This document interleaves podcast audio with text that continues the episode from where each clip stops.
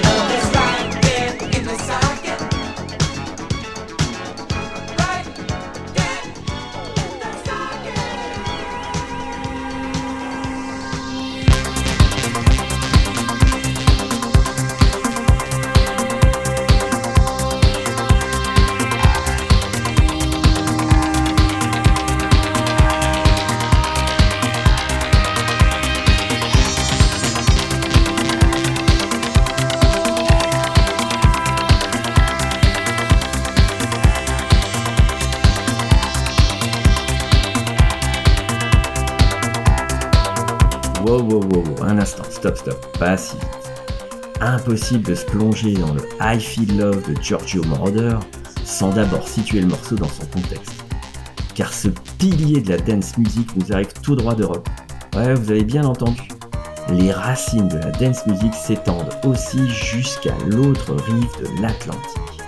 Mais pour bien apprécier la portée de ce monument, faisons un grand bond en arrière et remontons une nouvelle fois aux origines des origines.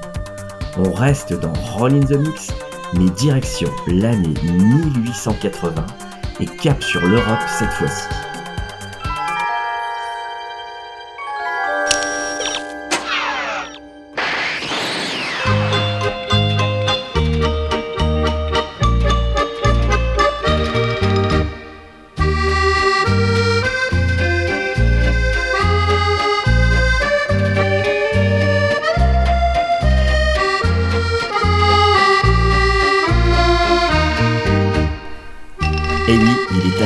Fascinant de remarquer que beaucoup associent instinctivement l'âge d'or du roller dance aux années 80.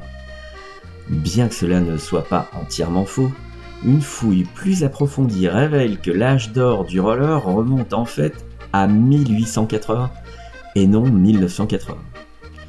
Si les roller rinks fleurissent aux États-Unis au 19e siècle, le phénomène est tout aussi prononcé en Europe à tel point que les deux continents revendiquent la création du tout premier rink. Saviez-vous que le roller de cette époque, avec ses valses et ses marches sur roulettes, jouissait d'une popularité encore plus grande en Europe qu'aux États-Unis? Imaginez un peu, à la fin du 19e siècle, New York compte pas moins de 30 patinoires. Eh bien, tenez-vous bien, il y en avait 40 à Paris et plus de 60 à Londres les patinoires européennes étaient des lieux de loisirs haut de gamme, avec des parquets splendides ou de l'asphalte de qualité, des tentures, des boiseries et des dorures. Rien n'était trop beau pour les quartiers chics du faubourg Saint-Honoré ou même du théâtre des Champs-Élysées.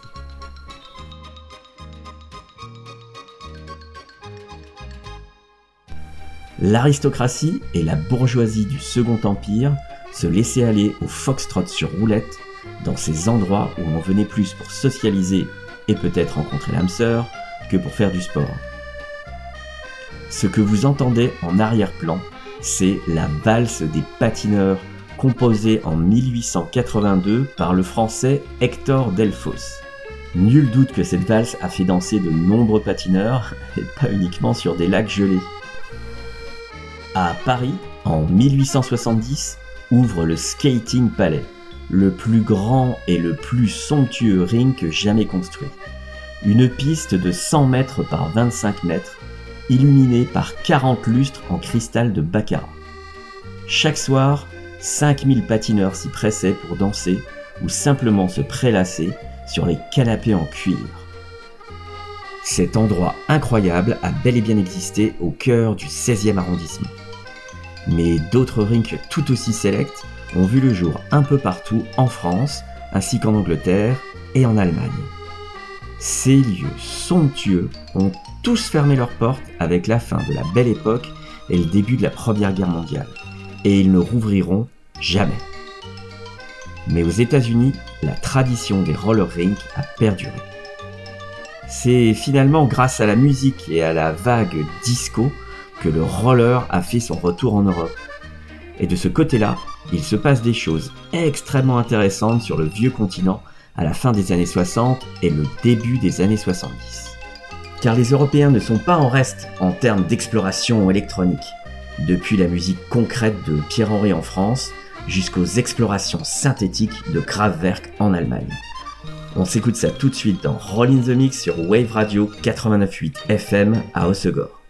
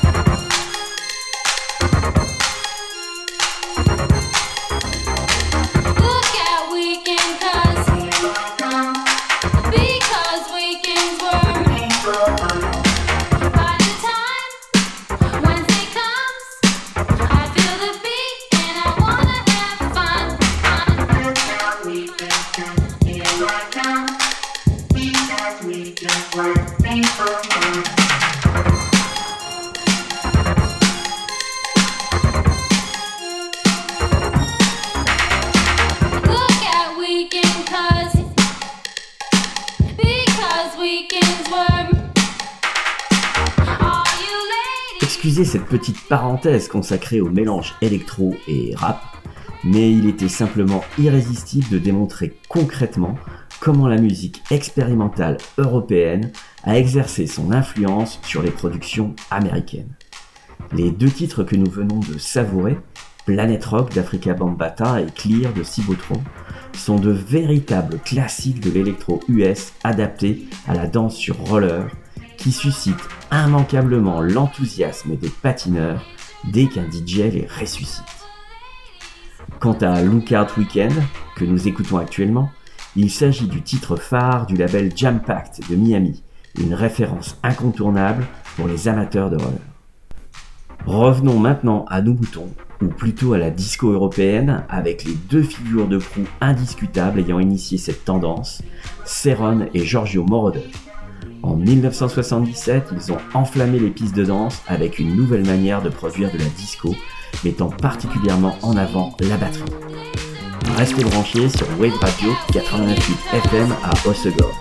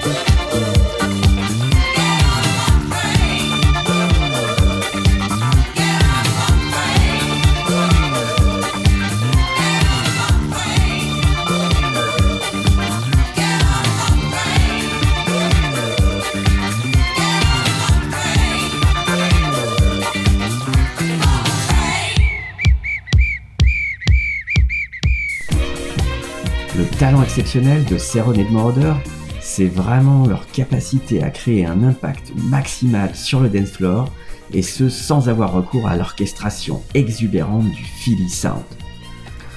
Cependant, quand je mentionne Ceron, je devrais plutôt parler d'Alec Constantinos. Et oui, si vous regardez attentivement la pochette du vinyle, vous remarquerez que Ceron n'en est que l'interprète et non le compositeur. Je vous propose donc de découvrir une production méconnue de ce génie qui a collaboré avec les plus grands de l'époque, de Dalida à Tina Turner. Bap Bap de Love and Kisses est à mes yeux l'incarnation parfaite du meilleur du disco funk de la fin des années 70.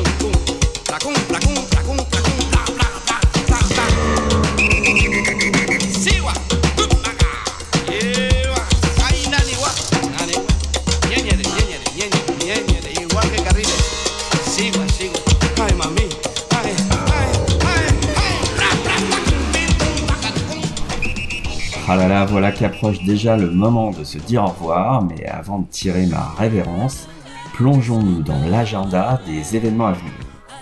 Faut bien admettre que nous avons été particulièrement gâtés le mois dernier avec une flopée de roller disco, dont la fameuse soirée des roulettes au tube. Et bonne nouvelle, les roulettes sont de retour le mercredi 8 novembre au Circus pour une session spéciale roller dance. La talentueuse Ellie Monster sera de la partie pour dispenser ses cours entre 19h30 et 21h et la fête continuera jusqu'à 2h du matin. Vous aurez la possibilité de réserver vos patins et vos cours sur roulette40.com. Et bien sûr, votre dévoué serviteur sera au platine aux côtés de Cosmic Girl. L'actualité du roller, c'est aussi le grand retour de la saison de Roller Derby. Ce dimanche 5 novembre, ne manquez pas le double header qui verra s'affronter les équipes des Valiant Beaches et des Roland au gymnase Pignada à Anglette. Alors je voulais vous parler davantage de Moroder et je pense que le mieux c'est de le laisser s'exprimer lui-même. Nous allons donc conclure cette émission en beauté avec l'excellent Giorgio Bar Moroder des Daft Punk. En 10 minutes, tout est dit sur le bonhomme et sur l'impact colossal qu'il a eu sur la musique électronique. Voilà, Roll in the Mix, c'est fini pour aujourd'hui. On se retrouve tous les premiers et troisièmes vendredis du mois sur Wave Radio 89.8 FM ou en podcast sur waveradio.fm. Bye bye et à bientôt. When I was 15, 16, when I really started to play guitar, I definitely wanted to become a musician. It was almost impossible because it was the dream was so big that I didn't see any chance because I was living in a little town, was studying, and when I finally broke away from school, and became a musician, I thought, well, now I may have a little bit of a chance because all I really wanted to do is music and not only play music but compose music. At that time in Germany in 69, 70, they had already discotheques. So I would take my car, would go to a discotheque, sing maybe 30 minutes. I think I had about seven, eight songs. I would partially sleep in the car because I didn't want to drive home. And that helped me for about uh, almost two years to survive in the beginning. I wanted to do an album with the sounds of the 50s, the sounds of the 60s, of the 70s, and then have a sound of the future. And I said, wait a second, I know the synthesizer. Why don't I use the synthesizer, which is the sound of the future? And I didn't have any idea what to do, but I knew I needed a click. So we put a click on the 24 track, which then was synced to the Moog modular. I knew that could be a sound of the future, but I didn't realize how much the impact would be. My name is Giovanni Giorgio, but everybody calls me Giorgio.